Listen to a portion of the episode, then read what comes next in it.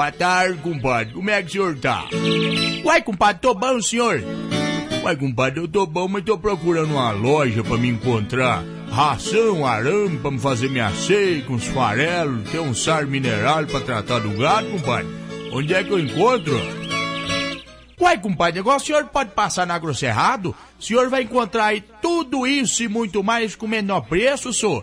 Ó, ração, arame liso e faipado, tem farelo, tem milho, sai mineral, tudo na promoção, viu, compadre? Agora você vai encontrar também material elétrico e hidráulico pra sua casa, botino, chapéu invocado mesmo, senhor. Tem acessório pra montarias. Ô, compadre, mas que beleza, onde é que fica a Grosserrado? Olha, compadre, o senhor pode ir lá na Avenida Paraíso? Quadra 73, lote 3, setor Paraízinho, compadre. Uai, compadre, e o telefone pra gente ligar? É o 3446-1505, hein? 3446-1505, senhor. Ô, compadre, bom demais, senhor. Tô então lá na Grosserrado pra me fazer minhas compras.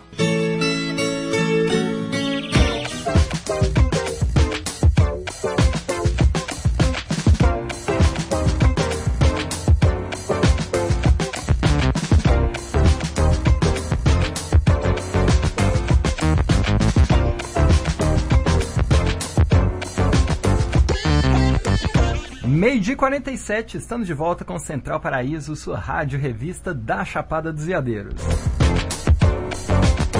E agora no oferecimento de Vendinha 1961 e Café com Graça, vem aí o nosso quadro de entrevista. Franco Fante é ator, integrante do elenco de Hermes e Renato, roteirista do talk show Lady Night de Tata Werneck. Segundo o Wikipedia, ele é um renomado ciclista, 19 colocado nas Olimpíadas de 1948 em Londres. E para coroar este nobre currículo, ele também é morador de Alto Paraíso. E é um prazer ter você aqui, Franco. Seja bem-vindo. Prazer é todo nosso. Obrigado a você pelo, pelo convite. Maravilha, maravilha. Franco, que prazer recebê-lo aqui, né? Muito bom, muito gentil da sua parte estar aqui nesses amplos estúdios da Paraíso FM, né? Com essa grande, esse grande staff. Mas tem vista aqui, tem vista. Eu fui em rádio que não tem essa vistinha aqui não, mais árvore, uma azaralha ali, um cachorro fazendo cocô. Eu gosto, Cara, gosto. vários- a gente já viu acidente de trânsito, quase carro capotar, ao vivo, aqui narrando ao vivo. A, a polícia chegou, não sei o que, não sei o que. Franco, conta pra gente como é que foi acompanhar o surgimento do Hermes Renato a partir do seu ponto de vista como irmão de um dos criadores, né, o grande e saudoso Fausto Fante. Como é que foi acompanhar todo esse processo? Cara, o programa, na verdade, antes dele ir pra TV, ele já tinha começado uns 10 anos lá em casa. As pessoas, muita gente não sabe disso. É, a gente filmava em Petrópolis, na casa da minha mãe. Eu, meu irmão, e foram entrando as pessoas depois aos poucos. Então a gente filmava ali de brincadeira, para mostrar pros amigos, até que meu irmão foi acreditando naquilo e mandou a fita para uma promoção que teve na MTV em 2000, que era o Voz MTV. Você mandava uma fita, qualquer coisa e mandou no fim as nossas coisas que a gente gravava por, por quase 10 anos lá em casa. Vídeo caseirão. Vídeo caseirão mesmo. E aí gostaram muito, caiu na mão do, do presidente da época, André Mantovani, presidente da MTV, que chamou a gente pra fazer um piloto. Aí foi lá em Petrópolis, filmou lá em casa, na casa da minha mãe. Eles mesmos da MTV foram. Eles da MTV foram, foram com a equipe e filmaram alguns sketches que a gente reescreveu e regravou. Eram um sketch de um minuto que passava na programação. E aí foi isso, né? No início, assim, eu não, não acreditei muito, né? Porque é isso, imagina, tô brincando, fazendo um negócio de brincadeira em casa e de repente tem a equipe lá. Eu tinha 16 para 17 anos, todo mundo muito novo. Foi muito legal inacreditável, mas. é, Foi isso, né? Na verdade, o mais é que foi inacreditável. Tipo, não, não levava fé. Eu falei, sério que isso tá acontecendo mesmo? Aham. E não tinha essa coisa da internet tão presente quanto hoje. Então né, fez muito sucesso Era em desde o VHS mesmo, né? Isso, em VHS que a gente mandou a fita. A fitona daquelas. Aham. Se mostrar pra criança hoje de 10 anos, não sabe nem o que, que, que é isso. É, fitona VHS. E. Me perdi no meu pensamento. Mas é isso aí. Ah, que legal. Pô, não, mas sabe o que é bacana? Porque quem fazia esse tipo de coisa nessa época, né? Eu era de uma turma da escola que sempre perguntava ao professor, posso fazer vídeo? Né? E era vídeo VHS, né? E às vezes teve uma vez que a gente caiu num grupo de um cara super nerd, todo certinho, que faz trabalho escrito, pesquisa, pôster. Aí ele fez todo o trabalho e a gente fez o vídeo. Todo mundo só falou do vídeo. Só que tinha um estigma, e eu queria perguntar se isso acontecia com você, que tinha estigma assim, ah, quem faz esse tipo de coisa é gente aí desocupada na vida e tal, e de repente se torna uma profissão. Sim, tinha ainda tem, né? Todo mundo que trabalha com audiovisual, o pessoal não entende que é uma poderia ser uma indústria como é nos Estados Unidos que gera bilhões. E o audiovisual é um pouco isso. As pessoas não, às vezes vê um programa e não entende que tem, tem um roteiro atrás daquilo. Qualquer programa. Domingão do Faustão, que é Domingão do Hulk agora. Todo, todo programa tem um roteiro, tem toda uma indústria e é uma profissão mesmo. Apesar de a gente parecer vagabundo, a gente não é. É um trabalho sério, não tão sério, mas é um trabalho. é um trabalho real.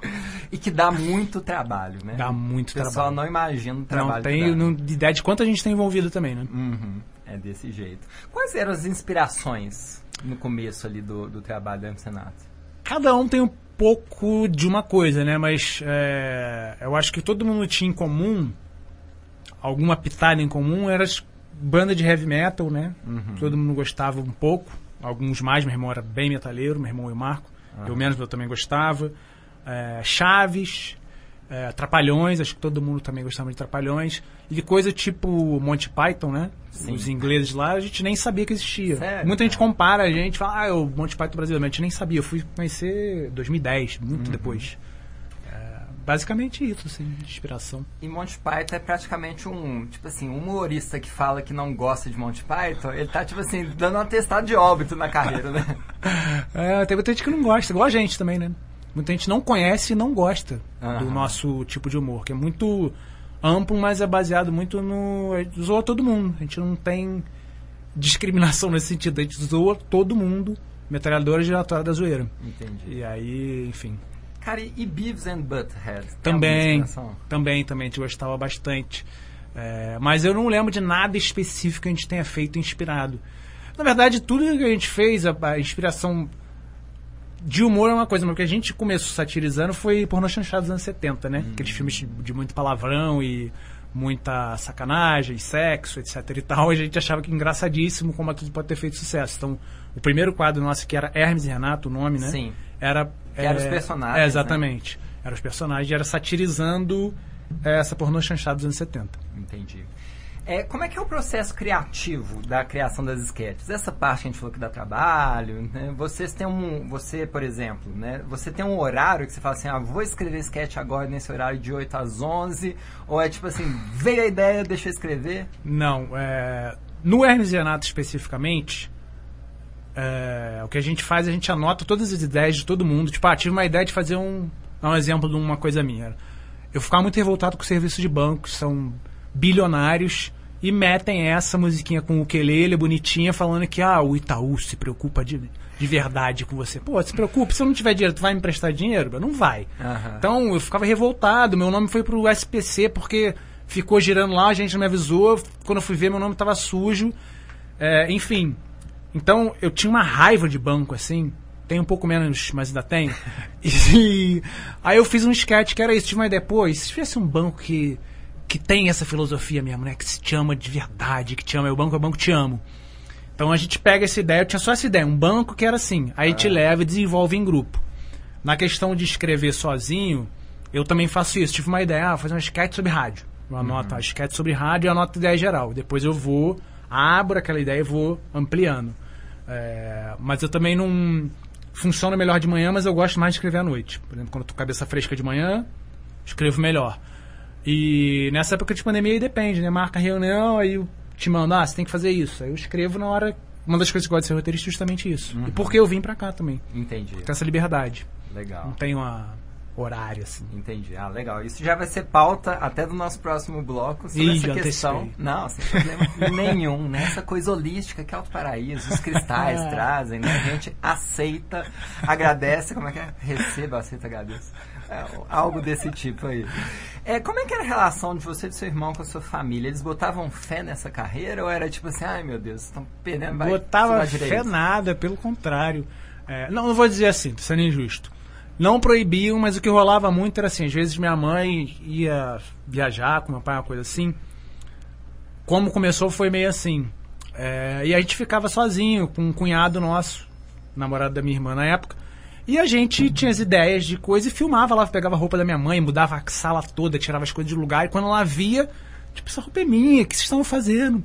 E aí ela via aquilo tudo e achava engraçado, mas assim, achava que era só uma brincadeira mesmo. Não, acho que eu não acreditava. Nem eu mesmo acreditava. Ah, Uhum. tô fazendo aqui de bobeira, mano. Pra gente se divertir. Hum, E- não via como uma E profissão. quando deu certo, aí como é que foi a reação dela? Ah, Ela ficou meio, ficou ainda é meio deslumbrada, né? Tipo, eu já trabalho nisso há muito tempo e eu não tenho essa distinção, não tô falando da boca pra fora, né? Eu não tenho essa distinção de quem é famoso, tipo a Tatá, eu trato igual e acho que por isso que as pessoas acabam gostando de mim. Hum, trato igual e ela é meio deslumbrada ainda até hoje, sabe? Tipo, ai, a Tatá, deixa eu tirar uma foto. Ai, Franco, olha quem tá Mãe, eu trabalho com essa pessoa todo dia, você vai ficar tietando, fico com vergonha. Mas eu entendo, assim, ela é. Até hoje ainda é deslumbrada. Saiu uma matéria no jornal, olha aqui, saiu, mostra pra todo mundo. Coisa Meu demais. filho trabalha lá. É, meu filho saiu na folha, olha aqui. Tipo, É, besteira. acho que é, tietar o filho é um dos esportes favoritos de mãe, né? É, é minha mãe é. Impossível, É, bastante, bastante. Ele é bem tietona e bem deslumbrado ainda Ah, cara, com isso. que legal. É. Que legal. Você falou da Tatá, a própria Tatá fala disso, né? Como é, foi importante reconhecimento das pessoas e da família dela poder viver da arte, do teatro e da- das loucuras, entre aspas, dela, né? Sim, e o pai dela, inclusive, apoiava muito ela desde o início. Ela sempre conta essa história. Que tipo, massa. ela ia fazer peça, já teve peça que ela fez só pro pai dela. Que e aí eu não queria fazer para não, tô pagando, você vai fazer.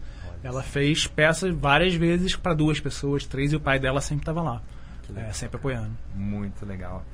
É, como é que foi de conquistar essa singularidade, sendo que você faz parte, fez parte, ou e fa- barra faz parte, de um coletivo? Então, tipo, como se tornar o Franco e não só ah, aquele cara do Hermes e Renato ali. Oh, olha o Hermes e Renato ali. O Hermes o Hermes e Renato. Renato mora em Alto Paraíso. É, quem é o Hermes, quem é o Renato? É dupla sertaneja, isso É. aí rola direto também. Rola mesmo, verdade. Aham. É, então, o nosso grupo era muito fechado até a morte do meu irmão, eu diria assim. Porque meu irmão queria muito essa coisa do coletivo e não dava espaço para individualidade. É, não é que não dava, era hora que ele achava melhor, ele meio que liderava. E depois que ele morreu, a gente passou a fazer mais, é, exercitar mais a individualidade de cada um, fazendo as suas coisas solo e sem sair do grupo, que segue até hoje. A gente vai fazer show, fazer essas coisas, mas cada um tem sua carreira ali. Filipinho, que faz o, um personagem chamado Bossa, ele foi do Pânico, eu faço o Lady Night, já fiz o Papo de Segunda, já fiz vários programas Bruno fora. Suter, né? Fez Bruno Suter tem a também. carreira solo dele, nem é mais do grupo, né? Mas ele faz com a gente ainda as coisas, mas ele seguiu a carreira dele também, solo, né? Tanto na música quanto no programa, da rádio que eu tinha falado pra você. Ah, que legal. Qual que é a rádio que, que ele É participa? a Kiss. Kiss FM é Rádio Rock. Qual é de São Paulo? É uma rádio famosa, eu acho que é esse, Rádio Rock. Mas eu, agora não sei se estou inventando que o nome é Kiss, ficou na minha cabeça. Mas acho que é Kiss, sim, é Rádio Rock. É, porque tem 89 que é Rádio Rock também. Enfim, é uma rádio grande lá de São Entendi. Paulo. Só procurar aí quem quiser ver, Ah, vai lá ver. Você não fez parte do Massacration, né? No início não, hoje sim. Ah, e continua então. Continua, a gente. Inclusive, uma das memórias mais legais antes da pandemia foi essa. A gente fez um show num cruzeiro de rock, foi muito maneiro, foi muito legal. Cruzeiro de rock, navio mesmo? É um navio só de banda de rock, é o Cruzeiro do Rock, o Rock Cruise. Vai ter ano que vem de novo. Não sei se a gente vai, mas vai ter. Que é só de banda de rock, só barbudo, barrigudo de. de de, galera que curte muito e só curte rock. Aham. E aí o show foi logo antes da pandemia, assim, em fevereiro. Patrocinado pelo Prevent Senior. É? Não, tô zoando. É porque os caras lá da Prevent Senior, daquele escândalo da CPI, eles são, tem uma banda de rock. Ah, é esse verdade, é verdade, entendeu? verdade, é verdade. Eles patrocinam o programa. Eles patrocinam o programa do Bruno, eu acho. Eu acho. Olha só. E aí ainda segue até hoje. A gente fez aí, voltamos com a banda em 2016 e ficamos de 2016 até 2020 fazendo show direto no Brasil todo. Fizemos show no Brasil todo mesmo. Norte, Nordeste, Sul, Sudeste. E aí a partir dessa fase eu comecei a participar. Entendi. Mas antes, no início da banda, não. Cara, foi muito legal, porque eu fui num... A banda surgiu lá pra 2007, Dois- 2008? 2005, na ve- foi antes, mas começou a fazer show foi isso aí. 2005, 2006, 2007 estava fazendo bastante show. Foi pouco antes. Eu tenho uma história enorme, muito legal, assim, porque eu gostava muito de Hermes e Renato, gosto, né? E gosto, gostava muito da banda. Quando eu vi lá o Harureira Arurô, eu falei, velho, fantástico, entendeu? Porque a gente era desse movimento do metal e tal, mas era impossível você não conhecer o axé. Né? E quando surge o, o Massacration propondo essa releitura do metal, que era o, o oposto do que o metal true queria É, ser, queria é. parecer, né?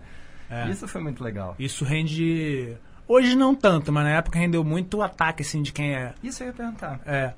É, porque a galera, assim, fala, ah, banda de sacanagem ocupando espaço de banda real. Não é uma banda de sacanagem, a gente toca, a gente canta, a gente compõe as músicas, a gente faz tudo. Eu não sou músico, mas eu toco, não na banda, né? Na banda eu só canto e faço as participações como ator, mas eu toco também, eu sei de música e os outros são realmente músicos. O Bruno é um músico é, do caramba, assim.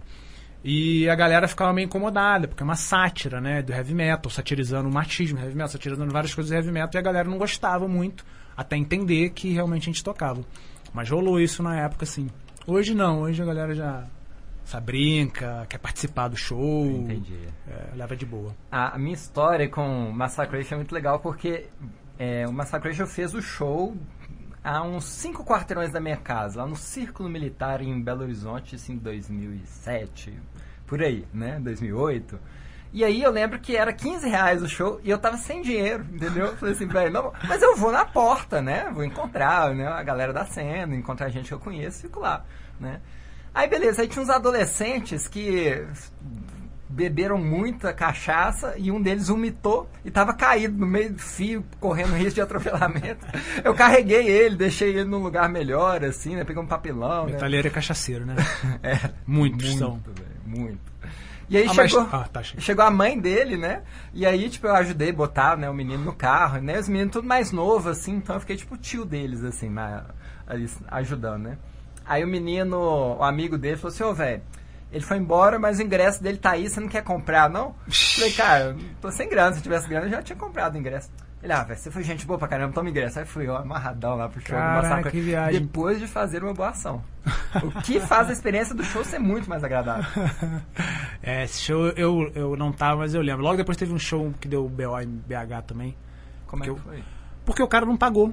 O cara não Nossa. pagou, a gente chegou lá e a empresa falou, não, vocês não vão tocar. Ele falou que ia pagar, não pagou nada, não vão tocar. E aí a galera ficou revoltada, achou que a gente tipo, meteu o Miguel, mas não né? foi. Aham. É, o cara não pagou nada.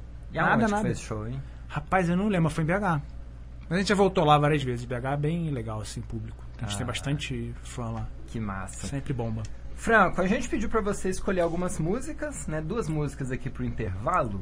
E a primeira delas é Aqui Agora, de Gilberto Gil. Enquanto a gente carrega ela aqui no computador, eu vou te pedir pra explicar por que, que você escolheu essa música. Rapaz, essa música eu já conheço há bastante tempo, mas aqui ela fez muito sentido, porque aqui, uma coisa que eu peguei muito aqui de. que eu amo daqui desde a primeira vez que eu vim aqui, há quase 10 anos, é essa coisa que a natureza faz, né? De trazer pro presente. Você não vai estar debaixo da queda da cachoeira pensando na conta que você tem que pagar ou no que, que aconteceu. Tu tá ali, tu tá presente, né? Tu tá ali, aqui agora. E essa música fala um pouco disso e ela teve um novo significado pra mim aqui. Eu tenho ouvido ela muito aqui. é, mudou, sabe? Traz essa coisa da natureza. Ele fala também um pouco da natureza, que é o que tem de mais é, valioso aqui nessa cidade, nessa região, né? Maravilha, agora são uma hora e quatro minutos. Vamos então, a pedidos de Franco Fante, ouvir Gilberto Gil aqui e agora. Tabocas Restaurante, sua nova opção em comer bem. Culinária nacional e internacional. Feijoada, peixes, carnes, massas, comida chinesa, frango, franco-americano e muito mais. Localizada na Rua das Nascentes, antigo Café Carruna. Já estamos de portas abertas. Delivery WhatsApp 996455374. Paraíso FM 87.9. A Concrealto é a sua fábrica de pré-moldados em Alto Paraíso. Há quatro anos no mercado, vendemos manilha de fossa, manilha de água pluvial, lajes, bloquetes, meio-fio, pingadeira e muito mais. Venha fazer o seu orçamento. Localizado no Eldorado, segunda entrada de terra à direita após a Camelot. Concrealto, a solução da sua construção. Fone WhatsApp 981590369. O que toca aqui. Paraíso FM 87.9. Hora certa. 13 horas e 10 minutos. Paraíso FM. Paraíso.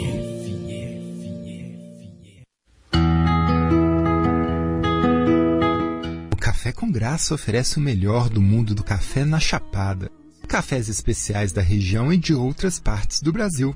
Venha provar as variações e aromas de um café especial. Café expresso, coado ou filtrado em métodos especiais. Quer levar café para casa? Passe aqui e adquire seu pacotinho equipamentos básicos: moedor, balança, cafeteira e filtros. Ah, e sempre com aquela delícia para acompanhar o seu café da manhã, sobremesa ou lanche da tarde.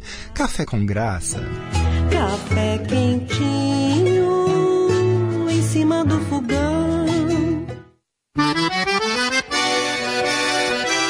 Vendinha 1961. A Vendinha é a melhor opção para seu happy hour e confraternização com os amigos. Contamos com os melhores pastéis da Chapada, além de porções, drinks e muito mais. Sempre com a melhor música ao vivo da cidade. Tudo isso em um lugar muito charmoso que nos remete à cultura tradicional de nossa região. Localizado em frente à Praça do Skate, ao lado do Banco Itaú, Vendinha 1961. A sanfona não parou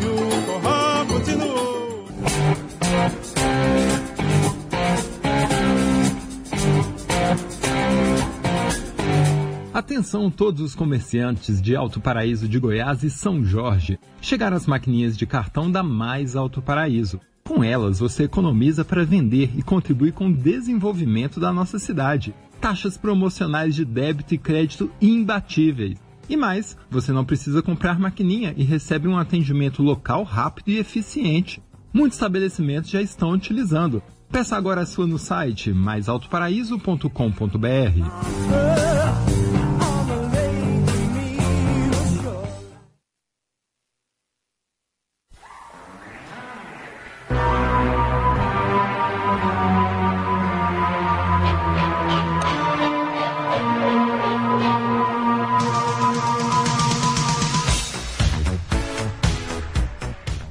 hora e 12 minutos, estamos de volta com Central Paraíso, aqui na Paraíso FM, a rádio da comunidade.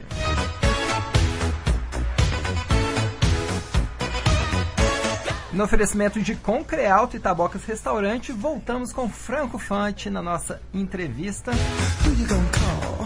E agora, pergunta que não quer calar. Como é que você veio, por que, que você veio e como você veio morar em Alto Paraíso? Rapaz, eu, eu já venho pra cá há bastante tempo, né? Quase 10 anos que eu vim a primeira vez e toda vez que A eu vim passeio. cá, a passeio. Toda vez que eu vinha pra cá, eu saía com uma vontade assim, pô, queria ficar mais. Será que. Ficava pensando, será que rolaria de morar lá? E sempre fiquei nessa. Até que ano passado teve a pandemia, morava em São Paulo, conheci minha companheira atual e a gente veio passar o ano novo 20 para 21 aqui. E a gente já estava pensando em sair de São Paulo, independente da pandemia. Tinha ido a João Pessoa, gostamos muito também da cidade. E aí quando a gente estava aqui um dia, voltando do, do Prata, eu acho, a gente falou, pô, vamos voltar? Vamos, vamos, vamos morar aqui? Vamos. Aí decidimos vir. É, muito por essa questão da qualidade de vida, né? De, no sentido da natureza. Tem muitas coisas precárias aqui em, em Alto Paraíso na Chapada, mas essa questão da natureza, é, eu queria inverter essa lógica. Em vez de eu ficar no lugar horrível como São Paulo, horrível não, tem suas coisas, tem seus suas coisas boas, mas pra mim o estilo de vida de São Paulo é muito mais de coisas ruins do que coisas boas. E inverter, o lugar que eu passo férias eu moro e quando eu quiser ir a São Paulo ver as coisas que eu acho de boa lá, eu vou lá, passo uma semana e, e, e foi isso, assim. Assim que a gente acabou decidindo. Cara, eu, eu vim de Belo Horizonte, né? Não é uma São Paulo, mas é Ah, uma cidade grande também. Oh, claro. E aí, depois de uns anos, acho que depois de uns seis, sete anos morando na Chapada, eu comecei a ter aquela coisa quase caricata, quase um personagem é, caricato rural, tipo, olha quantas luzes, olha quantos comércios, tipo isso, sabe? É, mas E, e é. a- é quase ver uma beleza que antes eu não via, porque eu vim com essa mentalidade, tipo assim, ah, quer fugir do trânsito, do caos, né? E agora eu consegui olhar a cidade não é mais não é complacivo ao, aos problemas da cidade, mas conseguir ver as pequenas belezas que existem também, sabe? É, não, eu, não, eu não me mudei particularmente de São Paulo por não gostar mais de lá. É, gosto muito, tem muitas coisas muito interessantes, mas o estilo de vida em si, para mim, para mim hoje não é o que eu quero mais. Sim.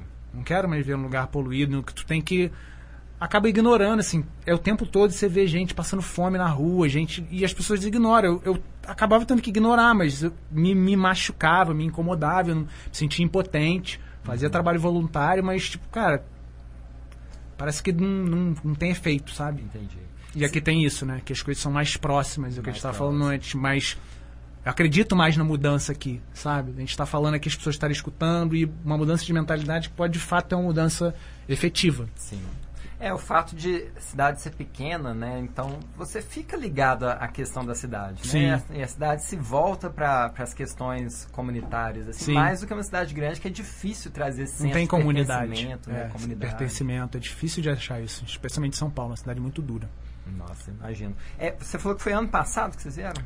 Não, a gente veio esse ano, a gente vai estar quase fazendo um ano aqui, Entendi. mas a gente veio passar o ano novo. A gente veio em janeiro, ficamos quase 20 dias aqui, meu recorde de estadia sempre ficava 10 dias. E aí a gente voltou já em março. E vocês conheceram algum morador, assim, ou foram conhecendo com o tempo? Cara, eu conhecia o. que é meu amigo hoje, Vitão, que é guia, porque me guiou aqui. Sim. É, fui saber com um amigo meu de infância, que estudou comigo em Petrópolis, que é minha cidade natal. Eu não sabia, a gente tinha perdido contato há muitos anos. Também tá aqui, tem a Kombi de cerveja ali. Oh, que legal. E a gente se encontrou aqui. O- Paulo. é o nome? Paulo Henrico. Aham. Chama ele de Henrico, isso. É. Ele é. A gente fez uma mudança junto de um outro amigo, o Ah. William, né, que é músico aí na noite. Aí você, eu gosto disso de Alto Paraíso. Eu gosto disso da cidade pequena. Você Ah. saber quem são as pessoas. Sim. Você saber. Cumprimentar, né? É. Não, isso até tem em São Paulo. As pessoas têm uma educação já Ah, robótica. Bom dia, boa tarde. Que não tem no Rio, por exemplo. É, é de onde eu venho. Mas é. Isso de saber, sabe? Eu sei quem é você, eu vou te ver aqui. Eu acho isso legal. Uhum. Mesmo se der ruim, eu acho legal. Tu vai me ver. A gente vai se falar, vamos resolver aí o que tem pra resolver. E como é que tem sido a experiência? Teve alguma coisa que você não esperava encontrar e que encontrou, te decepcionou? Ou o contrário, alguma coisa que você esperava e não encontrou?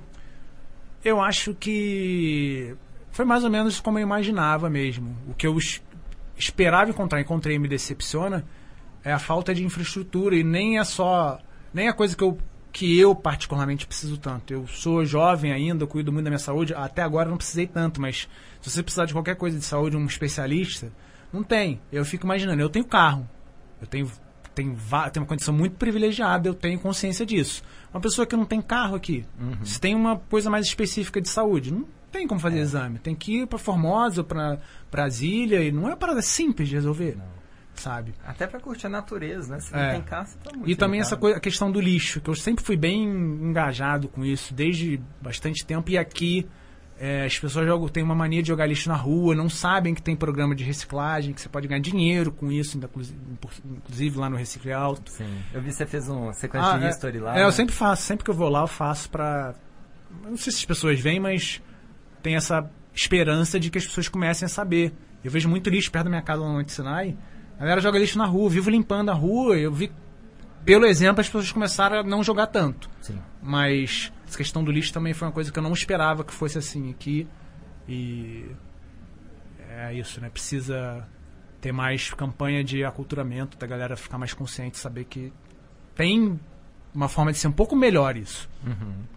É, isso também não esperava aqui. Agora de resto, só coisa boa. Muito bom.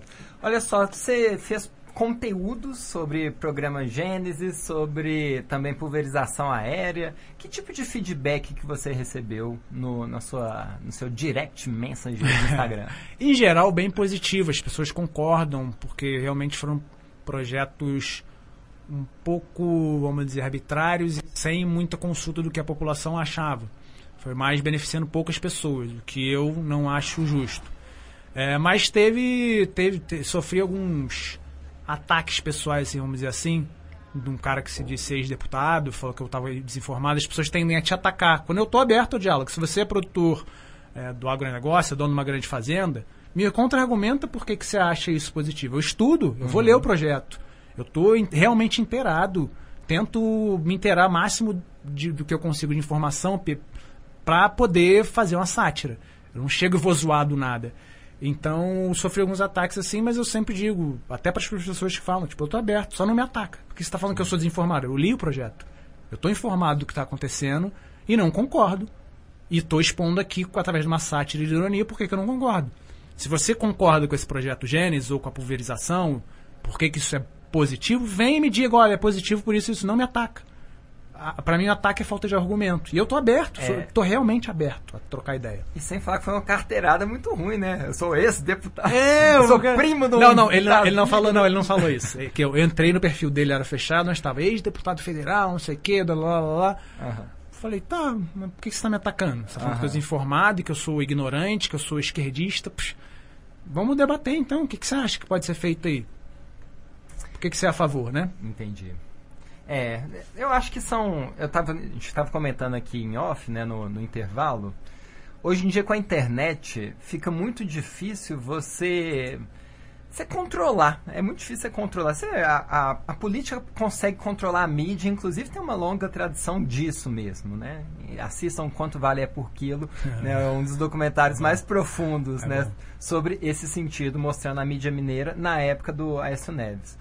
Mas, é, a internet é isso, é esse pandemônio, essa coisa orgânica que ninguém consegue controlar, entendeu? É, às vezes nem os algoritmos conseguem ter 100% desse controle. Então, de repente, as pautas políticas aqui de Alto Paraíso, elas estouram. né? E aí, gente, não dá pra ficar tipo assim, ai, nossa, estão criticando. Não, a internet virou esse lugar das pessoas se expressarem. E eu acho que ainda tem pessoas, sabe, Franco, com essa mentalidade, tipo assim, ah, eu sou importante, não podem criticar nada que eu faço, que absurdo estão criticando, e ainda mais nos interiores, assim. Sim. Mas, infelizmente, eh, os dias, né, os, te- os tempos disso já se passaram. Sim, é isso. Se você achou impertinente a crítica, achou que eu não tenho argumento, então me diz, olha, a pulverização aérea é positiva por isso, isso, isso, outro. É, me diz os seus argumentos e eu vou, e talvez a gente concorde em discordar. Mas eu não vou deixar de, de fazer a ironia e fazer comédia com o que me incomoda, com o que eu acho errado. Entendi. Isso é a base do meu trabalho e até diria em certa parte da minha existência. Entendi. Ainda sobre essa questão das expectativas e realidade em Alto Paraíso, Franco, teve alguma coisa, por exemplo, que te surpreendeu positivamente? Que natureza, arara, né, tucano e, e abraços de tamanduá bandeira, todo mundo espera encontrar aqui na É. Chapada dos Veadeiros. Mas alguma coisa você não esperava e encontrou? Cara, eu tive a sorte e o privilégio de encontrar pessoas muito legais, assim, que muito generosas. Isso me fez ser uma pessoa mais generosa e melhor também já muito rápido. A Mari, que é a guia aqui, Mari Montaneiro, é, Uhum. sabe, foi uma pessoa que me recebeu assim de graça, super generosa comigo. Até estranho, falei, cara, por que ela tá sendo tão legal? E tem pessoas assim. É que às vezes numa cidade muito grande você não cruza tanto com elas, mas aqui é, fui muito bem recebido por algumas pessoas muito generosas e que já aprendi muito. O João Vitor, que é vereador também, um cara, pô, um cara muito íntegro, muito gente boa, muito generoso Foi um também dos três que votou que votou. contra é, pois é, a, a lei, né, ali. É.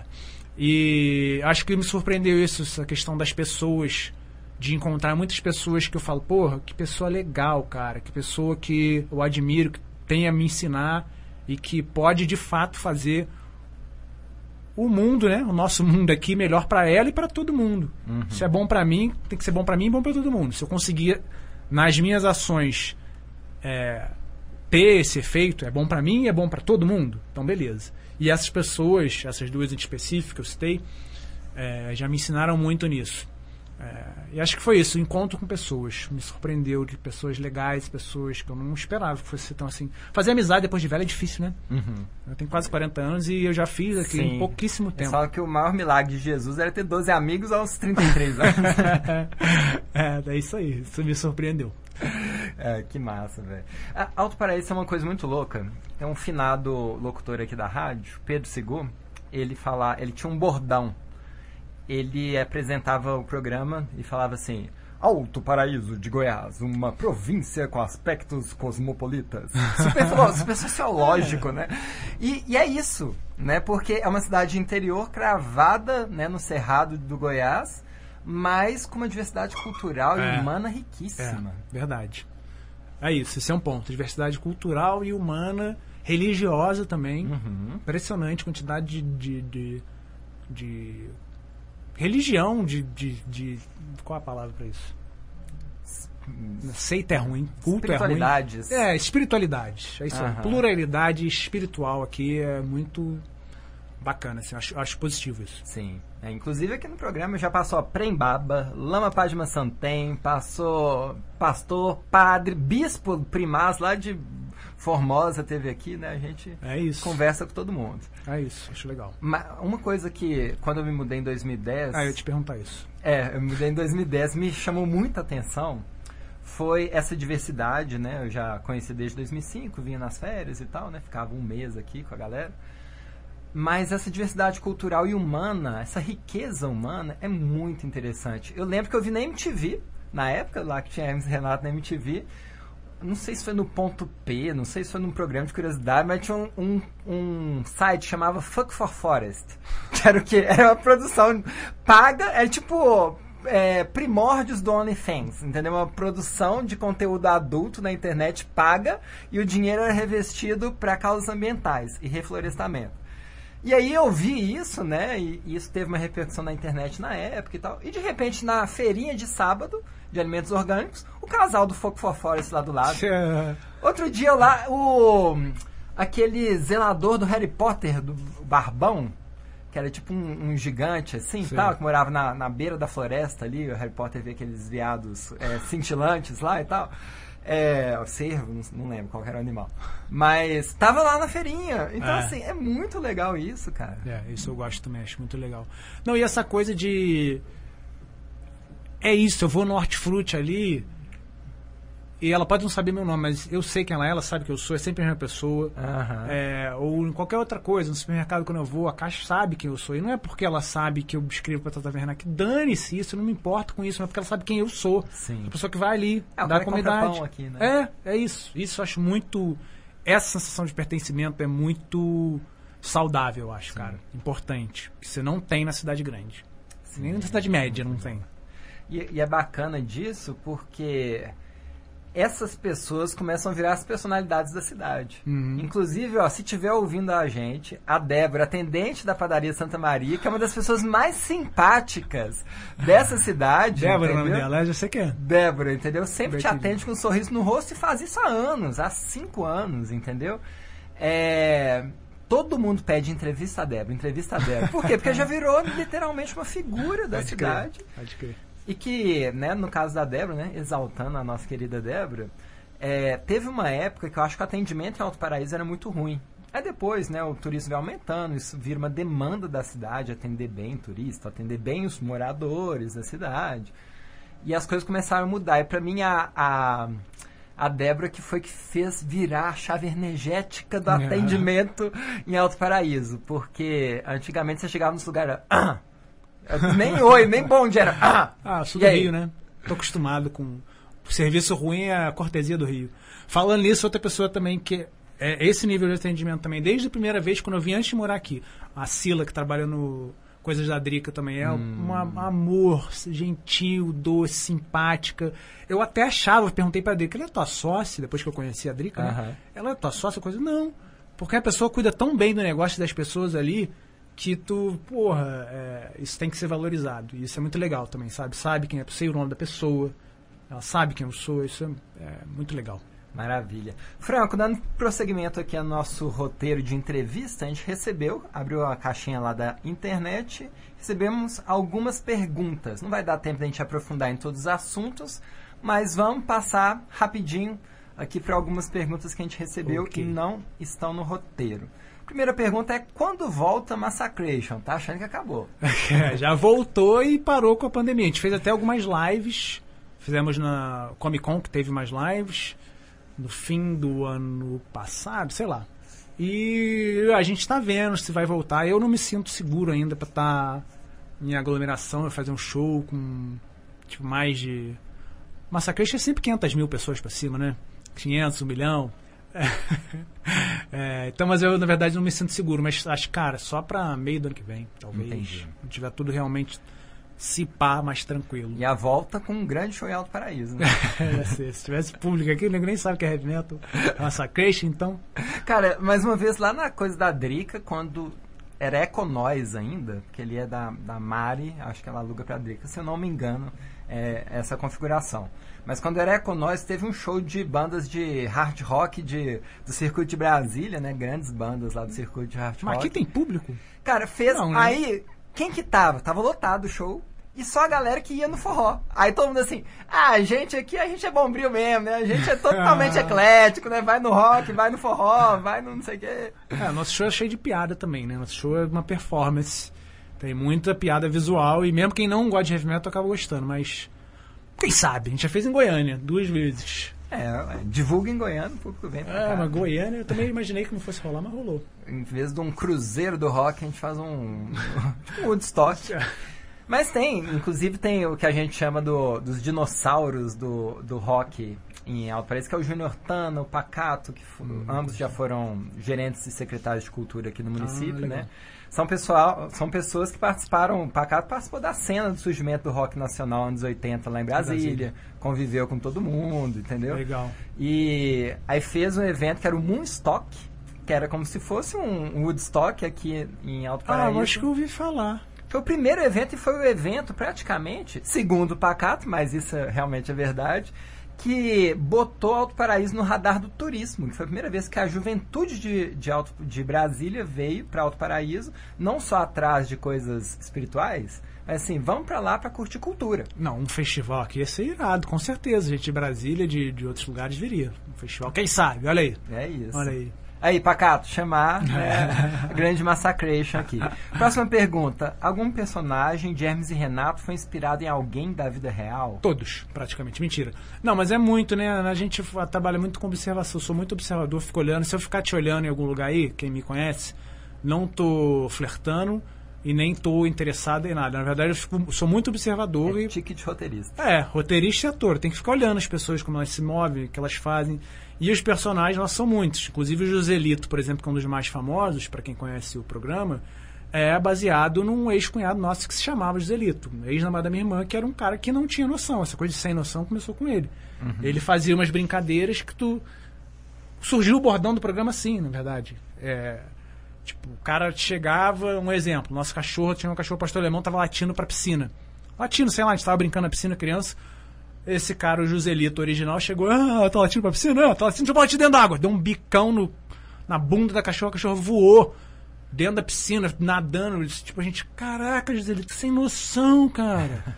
Foi aí que começou esse negócio do Joselito sem noção. E ele é uma pessoa real. É óbvio, né? O personagem é um- uma caricatura muito mais exagerada, Cara. mas totalmente inspirado numa pessoa. Eu tava vendo até, acho que você tem tipo um, um portfólio de atuação, que tem muita, muitas participações em Sim. tá no YouTube, né? Sim. E aí tem, tem uma cena do Joselito como se fosse no Roda Viva sendo entrevistado por, por uma, como se fosse professor de faculdade, todo É, militante. aquilo é hilário, aquilo é genial, cara. A galera É tá- polêmico, né? polêmico. Hoje em dia, mais polêmico. Só que, velho, é tão genial, porque assim, é o confronto, né, de É. é, X-Men, né, o lado, o lado Xavier e o lado Magneto, é aquilo, é, né? É exatamente isso aí. Isso aí é polêmico, polêmico, polêmico. Maravilha. Próxima pergunta, como era o Huawei longe das câmeras? O Huawei, pra quem Não sabe? não conhece? sabe, era um, um, é, um, um integ- foi integrante do grupo por uma boa época. ah, e ele é um artista de rua de Petrópolis, das antigas, né? Quem é de Petrópolis conhece ele. Ele ficava dançando, ele limpava e guardava carro na rua e ficava é, dançando James Brown com aqueles rádiozão grandão, sabe? Bem de hip hop, aqueles rádio do ombro, assim. Figuraça. E ele entrou no programa assim, né? A gente viu ele na rua, meu irmão viu e decidiu dar uma chance pra ele, ver se ele rendia. Ele era ótimo ator, não sabia decorar a fala, mas era ótimo nas expressivo, né? Aham. E fora das câmeras, ele é um pouco muito parecido com o que ele é ali. Um pouco menos exagerado, fala menos palavrão, obviamente, mas é bem parecido. O roteiro era, era dele? ou- Não, ou tudo. de No, vocês, na- como- quando ele fazia com a gente era o roteiro nosso. Tanto que se Entendi. você ver algum. ah, por exemplo, a novela que a gente fez, ele sempre é plano e contraplano, aí bati aqui. É, porque ele não conseguia decorar uma frase muito longa, então tinha que cortar pro outro, volta pra ele. Entendi, aham. Mas era tudo roteirizado. Cara, aquele do. Ele era tipo um chefe de cozinha, Ah, cozinha. da bituca de cigarro. Quem que teve aquela ideia da bituca de cigarro? Eu comi bituca de cigarro, não ótimo. lembro quem teve, mas Muito era tudo coisa genial, esdrúxula cara. assim, né? Pombo, estrombelete de pombo obeso. é, tudo besteira, mas de coisa chechelenta, né? Coisa nojenta. Cara, é. A, a gente Pô, tu tem- viu mesmo, hein? Vi, cara, claro. Não, e, e é isso. A gente tá conversando aqui como normal, né? A gente tá aqui como, tipo assim, pessoas que, que é, moram em Alto Paraíso, né? Mas na hora que eu falo disso, eu até me emociono. Falo, cara, Ah, isso é minha legal. adolescência, entendeu? tipo, nossa, era a zoeira na roda Legal, de legal. amigos, trombelete pombo obeso, entendeu? Estrombelete de pombo obeso. É, a Huawei, a Huawei é genial. Mas precisa de uma direção, senão ele só fica isso. Ele é, eu- a- ainda complementando a pergunta, ele é assim, ele fala muito palavrão, é muito desbocado, é aquele jeito. E aí se você não canaliza aquilo por um roteiro, fica só aquilo. Entendi. Fica só falando palavrão e gritando, pô, enfim, não sei o que, não sei que onde, blá blá blá blá. Não vou falar palavrão não, vou poupar vocês que estiverem ouvindo aí de falar palavrão. Pesado. Maravilhoso. O pessoal do Hermes Renato é de Petrópolis. Vocês mantêm algum relacionamento com a cidade? Essa pergunta é do meu amigo Vini, lá de Macaé, né? Ele que é humorista também. É, gente, sim, minha família mora lá, né? Minha mãe, minha irmã, tenho amigos ainda que moram lá. Todo mundo acho que tem algum vínculo. Os pais do Adriano, que é o cara que faz o direito, também moram lá. São meus vizinhos até hoje também, lá em Petrópolis. Acho que todo mundo tem família ainda.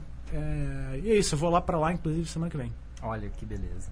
Próxima música que você escolheu aqui pro nosso intervalo é Present Tense de Pearl Jam, né? Por que, por que as grunge? Cara, coincidentemente, depois que eu fui ver, eu tava ouvindo muito essa música, ela também é esse mesmo tema do presente, né? De você ficar remoendo o passado e. Enfim, a, a letra fala um pouco disso, eu gosto muito da melodia e tô aprendendo a tocar ela também. Sei, sei fazer o riff no violão, eu acho gostosa de tocar. E além disso, está no fim do documentário do Michael Jordan que tem no Netflix, que é maravilhoso. legal?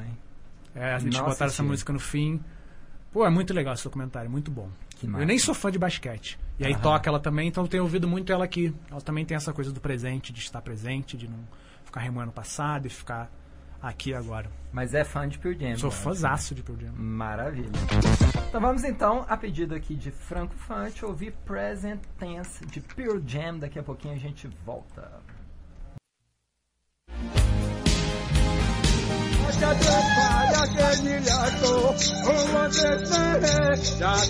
A aldeia multiétnica reabre para um turismo de experiências exclusivo na Chapada. Cachoeira Almécegas 1 e 2, com trilha sinalizada e escada de madeira, Poço do Rio dos Couros, espaço cultural com casas indígenas e calunga, refeições sob encomenda, hospedaria ecológica e o pôr do sol mais bonito da Chapada. A aldeia multiétnica fica no Vale Verde, a 20 quilômetros de Alto Paraíso.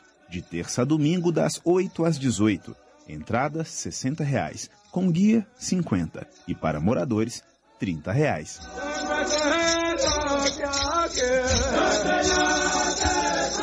Hora certa.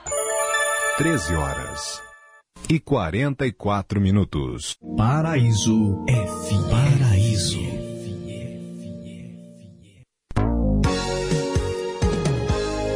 Precisando de assistência jurídica? Então fique ligado que entre os dias 25 a 29 de outubro, no CRAS de Alto Paraíso de Goiás, acontecerá uma ação que faz parte do programa Defensoria para Todos, da Defensoria Pública da União, a DPU, e com o apoio da Prefeitura Municipal de Alto Paraíso de Goiás. Para receber assistência jurídica gratuita da DPU, é necessário ter renda familiar mensal de até 2 mil reais. Para agendamento, entre em contato pelos telefones 62 3446 1875 e 62 98558 Paraíso 4609. FM 87.9. Mais sucesso!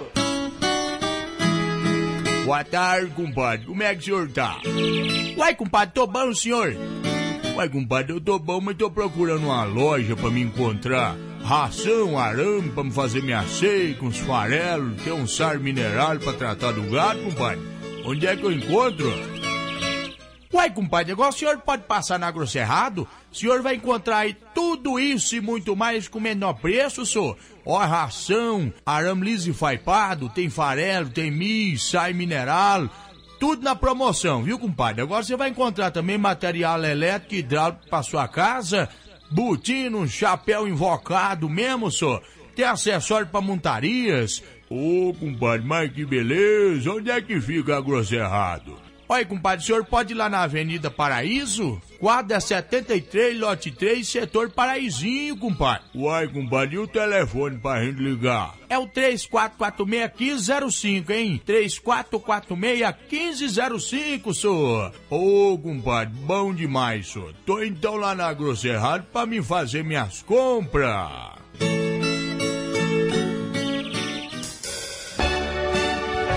Tabocas Restaurante, sua nova opção em comer bem.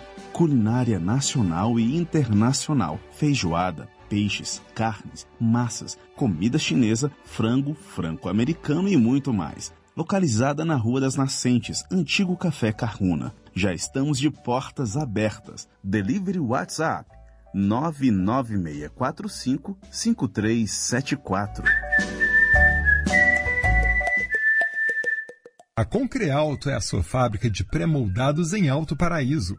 Há quatro anos no mercado, vendemos manilha de fossa, manilha de água pluvial, lajes, bloquetes, meio-fio, pingadeira e muito mais. Venha fazer o seu orçamento. Localizado no Eldorado, segunda entrada de terra à direita após a Camelot. Concrealto, a solução da sua construção. Fone WhatsApp 981590369. Café com Graça oferece o melhor do mundo do café na Chapada. Cafés especiais da região e de outras partes do Brasil. Venha provar as variações e aromas de um café especial. Café expresso, coado ou filtrado em métodos especiais. Quer levar café para casa? Passe aqui e adquire seu pacotinho equipamentos básicos: moedor, balança, cafeteira e filtros. Ah, e sempre com aquela delícia para acompanhar o seu café da manhã, sobremesa ou lanche da tarde. Café com graça. Café quentinho em cima do fogão. Vendinha 1961. A Vendinha é a melhor opção para seu happy hour e confraternização com os amigos. Contamos com os melhores pastéis da Chapada, além de porções, drinks e muito mais. Sempre com a melhor música ao vivo da cidade. Tudo isso em um lugar muito charmoso que nos remete à cultura tradicional de nossa região. Localizado em frente à Praça do Skate, ao lado do Banco Itaú, Vendinha 1961. A sanfona não parou e o forró continuou.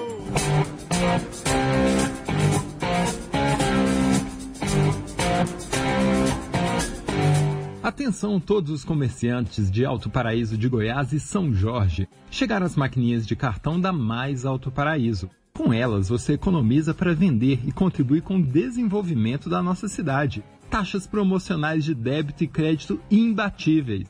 E mais, você não precisa comprar maquininha e recebe um atendimento local rápido e eficiente. Muitos estabelecimentos já estão utilizando. Peça agora a sua no site maisaltoparaíso.com.br.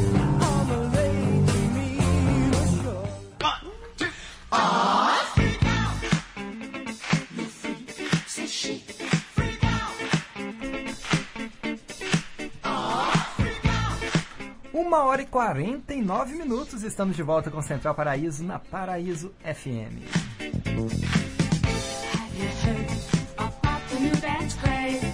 E agora no oferecimento de Agro Cerrado e Aldeia Multiétnica, voltamos com o nosso quadro de entrevista, hoje recebendo o ator e roteirista Franco Fante. E aí, Franco, tá à vontade? Tá nervoso ainda? Tô nervosão, cara. Tô, eu tô braço cruzado aqui, pra quem, não- quem não tá vendo, todo mundo não tá vendo. É só A não ser a do Dorinha, a. Dorinha aqui, ó, da, da, da faxina do CAT, sempre assiste aqui de primeira mão. Um abraço, Dorinha, se estiver ouvindo a gente. Tá ouvindo. Tá ouvindo. Gente boa demais, Dorinha. Como é que é trabalhar no Late Night? Como é que você foi parar lá, Franco? Bom, primeiro como eu fui parar lá.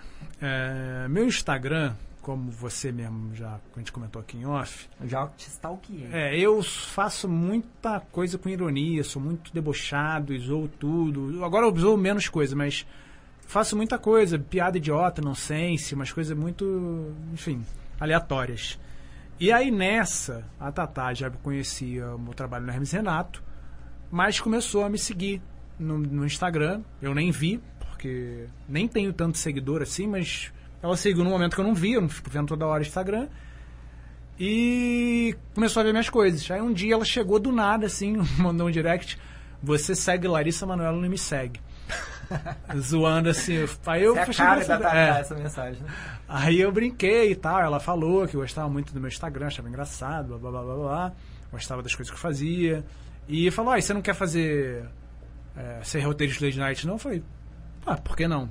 Aí eu fiz um roteiro Tá, mas Você teste. respondeu nessa, nessa naturalidade, você falou, caraca, que massa! Não, achei legal, mas eu, o que eu te falei não é. Não é, Não é aquela coisa famosa. não, eu não, não é pedância, não é arrogância, não é. Sei lá o que, que possam achar isso. Eu realmente trato todo mundo, tento tratar igual. Legal. Não tento, vai, porque a Tatá, tá, ela faz cocô também, todo mundo faz cocô. Aham.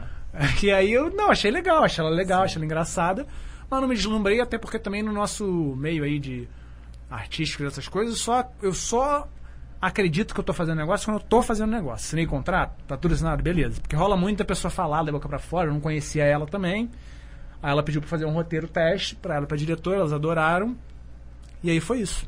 Aí trabalho, comecei a fazer o Lady Night. Foi a partir de quando que você começou? Qual Eu temporada? fiz quando começou a ficar bom. Antes não era bom. Quando eu entrei, desde foi da temporada, terceira temporada. Entendi. A gente tá na sexta indo pra sétima. Nossa, é, Vai sair a sexta agora em novembro. Agora, bem breve. Tô terminando de editar. é bastante temporadas, né? Como é que é trabalhar com ela, não no sentido ah, de famosa, mas no sentido técnico mesmo? Sim. Porque você escreve o roteiro, mas ela é, ela é ativa em todas as etapas da produção do programa. E como é que é essa relação? Sim, ela é uma pessoa é, que eu, eu sou muito comedido para usar essa palavra. Usava com meu irmão e com algumas outras pessoas, que é genial mesmo. Ela é muito louca, assim, louca no sentido positivo, né? De fora da caixinha. E como você mesmo falou, ela se envolve muito, isso é o diferencial do programa. A gente tem as ideias, tem a ideia de quadro, a gente monta o roteiro e tudo, mas ela participa do tu, de tudo. E quando a gente apresenta o roteiro, ela vai comentando, a gente grava, modifica. Ela tá o tempo todo, até demais, envolvida em tudo. Tipo, na edição, ela quer participar de tudo, ela quer ver o corte bruto, e não tem necessidade de você ver tudo. Ela essa coisa dela estar envolvida em, em tudo é positivo e é negativo no ponto de que ela acaba querendo controlar demais. Entendi. Mas ela é uma gênia mesmo. Muito e muito generosa também. É, não ali artisticamente falando, né? De outras coisas eu já vi. Ela é muito generosa. E é um aprendizado muito bom pra Cara, trabalhar. você tá aqui, né? Mas eu já criei uma estratégia pra fazer a Tata Werneck sentar aí. Ai. Não funcionou. Mas foi o seguinte, o Prembá, você sabe quem é, né? Sei, sei. O cara que era guru e tal. É ainda. Aí ele teve aqui no programa no auge, quando ele tava dando entrevista lá pra, pra é, GNT e tal. Inclusive, você já foi no Pedro Bial? Já, já fui. Já, né? Ah, tá. Porque geralmente o pessoal vem aqui antes de ir no Pedro Bial. Brembaba foi antes no Pedro Bial, Flyer Ferro. Inclusive o roteirista dele veio no programa antes de ir pro Pedro Bial. O do- Ricardo Alexandre. Sei quem é. Jornalista cabuloso, escreveu Sim. livros ótimos e tem um podcast de música, um dos mais Não ouvidos. conheço assim, mas sei quem é. Muito bom, Ricardo Alexandre, nosso brother aí. É. Mas é. Qual era a tua estratégia A, a- a estratégia do Prembaba, porque ele, ele tinha um quê? Ele era uma mistura de um estilo político com esse, esse líder. é, vou, vou usar essa palavra, mas eu não usaria na época. Hoje já posso usar. Um, um líder espiritual narcisista que quer que você goste muito dele. É, não foi maldade, sabe, gente? Mas eu percebi nisso uma brecha de talvez ser a única oportunidade que eu teria de trazer Tata Werneck aqui. Porque tudo que eu falava, que eu sonhava, ele virava assim: podemos fazer isso pra você. Podemos tomar isso possível. Aí eu perguntei assim, cara, tá, ele tá falando isso. O que, que é que ele tem na mão e eu preciso? Pessoas para entrevistar. E eu vi que a Tata Werneck estava interessada em algum lugar Nele, de né? conhecer ele, vir aqui nas temporadas dele. Hum. Aí eu falei assim, sabe uma coisa que você pode ajudar a gente, Prembaba? Trazendo a Tata Werneck, porque eu, sou, eu conheço... Falou isso? Falei. Eu conheço ela desde a época que ela ganhava, conheço assim, né? Eu admiro ela desde a época que ela ganhava campeonato de improviso lá no, lá no Rio de Janeiro, antes ali pra MTV, eu sou fã dela. Né? Meu sonho profissional enquanto entrevistador é entrevistar a Tata Werneck. Aí, ah sim, vamos falar com ela. E aí ela veio na Chapada, ele não falou nada. E um dia eu tava fazendo oficina lá na Cal, oficina de atuação Aham. pra novela e TV e tal, e cinema. E aí a Sofia Abrão tava fazendo na minha turma, né? A gente tava trocando uma ideia. E eu contei essa história. Eu falei assim, aí, Sofia, a Tata vai, né? E ele avisa? Não avisa. Aí ela ficou olhando com aquela cara assim, né? Ela é muito gente boa, pessoalmente. Ficou olhando com aquela cara, lógico que ele ia avisar, né? Tipo aquela cara assim, ah, vocês não sabem como é chata a vida de um famoso que é o tempo todo demandado. E eu fiquei olhando pra ela com aquela cara, você não sabe como é a vida de um comunicador que não tá no, no circuito oficial que passa muito dinheiro. Entendeu? E aí ficou aqueles dois olhares, né? E a gente continuou a conversa com outros assuntos. É, Prembaba. Vacilão, hein, Prembaba? Vacilou, hein? Não É conheço isso. o trabalho dele, não. Sei do bu, do buzz que teve e do que deu errado, mas. Mas eu não vou te pressionar pra trazer a Tatá, não. Pode ficar. Rapaz, eu recebo mensagem o tempo todo. Imagina, eu nem. Eu sou amigo dela, sim. Mas o tempo todo tem mensagem que chega lá no. Quando vai pra. Não sei como é que é o nome daquilo. É solicitação, né? Sim. Gente pedindo alguma coisa assim. Pra eu pedir pra ela. Falei, pô. Aham. Olha só, vamos ampliar um pouquinho nossa conversa pra gente já caminhar pro final. É, na sua opinião, quem que é o melhor? É, quem que é o autor, o dono, a dona do melhor texto do humor brasileiro? Texto? Texto. E aí, lógico, né? Incluindo roteiro. Rapaz. Ah, acho que. Falecida já, né? Mas a Fernanda Young era muito boa, né? Que ela conseguia ser popular e ao mesmo tempo ser um pouco ácida. Modéstia à parte, eu acho que a gente, escrevendo na verdade, a gente tem muitas coisas muito boas, a gente fez novela, só que o nosso trabalho é muito segmentado, assim, não, não vai ser popular, não tem como ser popular, é muito agressivo, entre aspas, pra chegar nesse ponto, mas acho que a gente fez muitas coisas muito boas. Fora a gente, a Fernanda Young, que falecida também, que eu achava que conseguia isso, sabe? É, e o, e o ser popular é um, como você disse, é um desafio, né? A gente É. vê, por exemplo, a própria experiência do pessoal da TV Quase, Choque de Cultura, na Globo e Sim. bombando na internet e não fazendo Não tanta repercussão É, o conteúdo da internet é na TV aberta, né? É diferente. É, que eu pense sim, realmente ela. Maravilha. Pautas sociais, políticas identitárias, elas reconfiguraram o humor, né? Como é que é isso pra você? Você teme, às vezes, ser cancelado por um conteúdo no passado? E aí a gente tá falando da Tata Werneck ou do pessoal do Choque de Cultura. Todos eles têm conteúdos condenadíssimos. A gente, então. Entendeu? E vocês também. Eu não, eu não vou dizer que eu temo, porque eu sou. E não só porque eu estou nessa posição, mas eu sou contra esse revisionismo histórico. Porque você não pode pegar uma coisa e tirar do contexto que aquilo foi feito. E Uhum. outra coisa, eu sou uma pessoa completamente diferente de 4 anos atrás, 10 anos atrás, completamente diferente. É, e mesmo agora, todo mundo erra, sabe? Eu não tenho medo, mas eu me preocupo sim. A gente se preocupa em. Pô, será que isso aqui tá ofensivo? Só que a gente se erra. Mesmo assim, você pensa nisso, avalia, e você vai ofender alguém, você vai errar a mão, vai ser machista, vai ser é, transfóbico, vai ser várias coisas. Porque você não tá aprofundado naquele assunto, por mais que eu me eu preocupe com essas pausas, es- tento estudar, tento ler, tento ver. Não tem como, sabe? É, você vai errar. Sim. Então não vou dizer que eu tenho medo, mas eu me preocupo. Ainda mais esse dia eu tava vendo nosso programa, a última temporada que a gente fez da Fox, fala, eu vi cada coisa, falei, gente, isso aqui hoje, isso é de seis anos atrás só, mas hoje isso nossa, se acharem isso, se alguém cismar, não cismam tanto com a gente, porque a gente, realmente, a gente zoa todo mundo. A gente zoou o gay, a gente zoou o preto, a gente zoou o branco, zoou o rico, zoou a direita, zoou a esquerda. Fazendeiro, É, Mancini. é, exatamente. Então a gente zoa todo mundo. É, então acho que ainda não. Hoje não tivemos tantos problemas, por incrível que pareça. É, apesar da gente ser bem ácido no humor e bem agressivo, não tivemos tanto problema. É, mas realmente, o que você falou é verdade, mudou muito e é importante a gente vocês- ter essa consciência de, É, vocês não resistem a essa mudança Não. igual alguns humoristas fazem. Tipo assim, Não. eu sou politicamente correto Não, mesmo. não, a gente se preocupa, mas a gente é- mas se preocupa assim. Não vamos deixar de fazer uma piada sobre gay, porque não é porque você é minoria que você é inzoável. Tem formas de você sacanear a, a- a homossexualidade de alguém, ou algum tema polêmico, assim, de minoria, sem necessariamente ser homofóbico. Só que aí a galera de esquerda, e eu sou de esquerda, tem uma tendência a botar tudo no mesmo pacote. Ah, não pode zoar gay. Zoar gay é homofóbico. Não é assim. Tem características engraçadas para serem zoadas. O problema é isso. Como virou essa polarização, quem é de direita usa o nosso pra falar, "Ai, tá vendo? Eles não têm mimimi. Mas não é assim. A gente tem mimimi. A gente se preocupa. Não é nenhum nem outro. Sabe? E esse meio termo é que é difícil. Não agrada. Sim.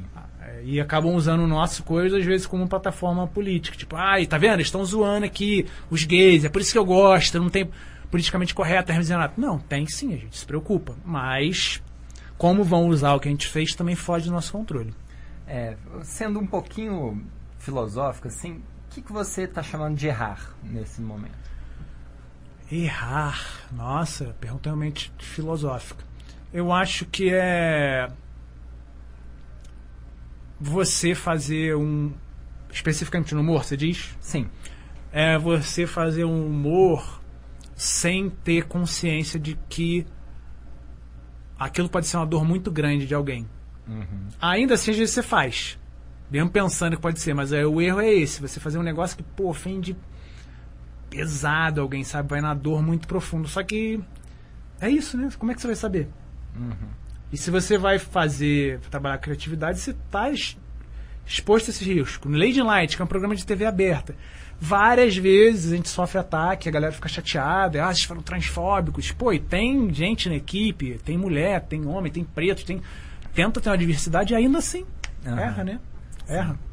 É, e eu, eu- eu- a minha área artística, né, que eu falei assim, cara, eu faço muita coisa, então para a área artística eu tenho que focar numa coisa é, primordial, majoritariamente, lá, fui já primordial, de forma primordial, foi o teatro de improviso, entendeu? Que eu acho que é o mais útil para todas as outras coisas profissionais que eu faço. E no improviso, às vezes você está num fluxo criativo que as coisas não são filtradas. Entendeu? E eu faço parte de um grupo de estudo avançado, né, de teatro de improviso, do Edinho e tal, que é extremamente politizado. Entendeu? Mas solta. Mas, assim, é, e, e a maioria das vezes as pautas políticas entram como substrato, né, para construção de cenas improvisadas, né? Só que tem hora que você fica assim, hum, isso aqui pode dar margem. Entendeu? Uhum. Mas aí você tá ali no meio do improviso, você fala assim, não, eu vou abraçar isso, entendeu? Eu não vou, tipo, aí entrar numa negação ética com isso agora. Não, eu vou abraçar e jogar com isso na cena, entendeu? Concordo e acho que o processo artístico, a arte, faz parte você exagerar, errar e over e alguém te podar. Tem, mas tem que ter essa liberdade de expressão. Mesmo que você não concorde e ache absurdo. Liberdade de expressão não é ser racista, porque isso já é crime. Homofobia de crime, aberta. É. Mas a liberdade de criar e errar. A Tata mesmo é uma que vive, cara, nessa, assim, como ela é muito rápida e é muito de improviso, Exato. ela vive dando gafe. De falar, oh, cu, desculpa, falei palavrão, não sei, tô no meio da Pode, tarde. É, fala um monte de, de merda Se sexual. entre aspas, aí pode. É. É, fala coisa sexual, às vezes tá, zoa a religião, que ela é super é, é, é, certinha com essa questão da religião, mas ela esquece e zoa, e aí fica se criticando e se punindo, mas faz parte, cara. Faz parte, faz parte do processo. Maravilha. Franco, é, você também tem um trabalho de agenciamento de atores? Como é que funciona? Não, eu não. Não é exatamente a agência. Peraí, você tá falando por causa do meu Instagram? Isso. Não, não. Aquilo ali é que tem Ah. a minha. Eu sou agenciado por uma Entendi. coisa, é, por uma agência de atores é, lá de São Paulo. E uma de roteiro também, que é quem cuida das questões de quando tem proposta de Ah, roteiro. entendi. Porque eu sou péssimo para negociar, tomo volta, assino o contrato errado, eu prefiro pagar para alguém, por mais que eu perca com isso, né, financeiramente. É, E pra- tomar volta foi a expressão que você usou numa, numa entrevista com uma menina que eu até esqueci o nome, uma meio ruiva, assim. No, tá, a única que tá no YouTube que eu achei. Entrevista Franco Fante, deixa eu ver aqui pra preparar o meu é roteiro. Paula Rosisca. Isso, essa. É, a menina que escreveu o nosso livro e. Enfim. Eu falei isso? Tomar volta? Falou, também? tomar, ah, já tomou volta demais nesse povo. Tomei, já tomamos, já tomamos e eu já tomei várias voltas, assim, de assinar contrato errado. e- Aí é isso. No entanto, sobre agenciamento de ator, eu, eu pretendo começar a fazer umas produções aqui em, em Alto Paraíso e que, se não puder ser remoto, que é mais prático, eu vou também começar a tentar fazer um movimento aqui nesse sentido, sabe? De ter uma produção de audiovisual mesmo, mínima, Uhum. sabe? De preferência, se tiver financiamento de São Paulo, de fazer para alguma empresa, para alguma coisa, de começar a movimentar isso nesse sentido. Maravilha. Estamos precisando, viu? Alto É, né? precisa disso. Seria muito legal. É, é, aqui já teve Você muita... pode fazer isso. Opa, claro. Eu tô imitando o Prembaba. Você pode? Como é que era isso que ele falava? Você pode fazer Agora isso. que é, é, podemos fazer Podemos isso pra fazer você. isso, Matheus. Podemos, com certeza. Vamos abrir aí um polo cultural aqui. do audiovisual. Maravilha. Então agora, para terminar nossa entrevista, a gente vai fazer um quadro que ele nunca, jamais, never foi realizado na história das entrevistas da internet, da rádio, da televisão. Você está preparado, Franco? Ixi, rapaz, sei lá, acho que tô. Vou tentar estar. Olha, Me esse- perdo, peço perdão de antemão se eu errar, porque se for papum, chance de falar merda. Esse quadro, ele funciona da seguinte forma, totalmente original. Eu falo uma palavra, você fala a primeira palavra que tiver Perigo. na mente. Tá. Depois, eu vou te dar duas opções. Você é obrigado a escolher uma das duas, mesmo que as duas sejam ruins. Tá. E por final, uma pergunta profunda, filosófica. O que você responder, nós iremos aceitar. Tá preparado? Estou preparado. Tá maravilha. Agora, Franco Fante, aqui no nosso quadro Bate Pronto. E fui a gingar de um bom capoeira.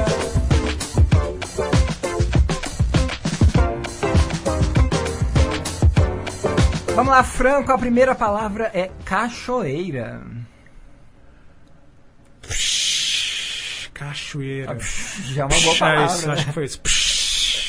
TikTok. Ódio. Choque de cultura. Ah, gosto. Gosto não é uma palavra. Gosto é uma palavra? É uma palavra. Gosto, gosto, gosto. Tata Werneck. Louca. Novelas da Globo. Lixo. Prembaba. Engodo. Barbie Gratiluz. Admiro. Programa Gênesis. Início do fim. Novela Gênesis. Novela Gênesis? que isso? Nem sabia que Ai, não vi, não sei. Banda Gênesis. Ótimo som, excelente. Pulverização aérea. Melhor que pulverização terrestre. Blog, né? Blogueiros. Ai. Desserviço. Não, que triste. Vai, vai. Blogueiros na Chapada. Blogueiros na Chapada. Gratiluz. Blogueiros Chapados. Jobless. Programa de humor favorito. Rick Morty. Ator ou atriz favorito? Favorita. Wagner Moura. Comida favorita. Macarrão. Capitalismo ou comunismo? Porra. Comunismo. Olavo de Carvalho ou Prembaba? Prembaba. K-pop ou funk? Funk. Pô, praia ou cachoeira? Cachoeira. Você acorda nu em meio ao cerrado sem entender o porquê está ali. E avista um monte de blogueiros com seus corpos torneados correndo em direção a uma cachoeira enquanto congelam a cada passada para tirar fotos, uma verdadeira suruba de selfies. Você fica com medo e corre para o milharal enquanto repete para si: blogueiros não existem, blogueiros não existem! Mas para piorar, um avião da pulverização aérea aparece e você tem a certeza da morte iminente. E o que você não sabia é que a lei anti-pulverização havia sido aprovada e agora os aviões carregam cartazes de publicidade. Nesse cartaz estava escrito qual o limite do humor. Nesse cenário distópico, você vira blogueiro ou piloto de avião? Eu viro piloto de avião, porque virar blogueiro. Já sou, né? Sou um blogueiro, de certa forma. Sensacional! Funko Frante! Aqui sobrevivendo ao bate-pronto do Central Paraíso. Você sabe que antes desse, coisa possível. desse- Falar merda é isso. desse caos aqui do, do final do programa, a gente tinha uma que chamava Pergunta Paredão. Entendeu? Aí era uma pergunta super constrangedora. Veio padre, você já teve alguma namorada?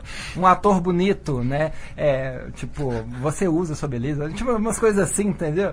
Aí É, aí a gente viu que estava um pouco meio difícil sustentar esse quadro para continuar tendo convidados. Aí a gente mudou um pouquinho, entendeu? Ah, esse é. A pessoa se afunda, se enforca com a própria corda, né? Mas é Exatamente. difícil não falar merda.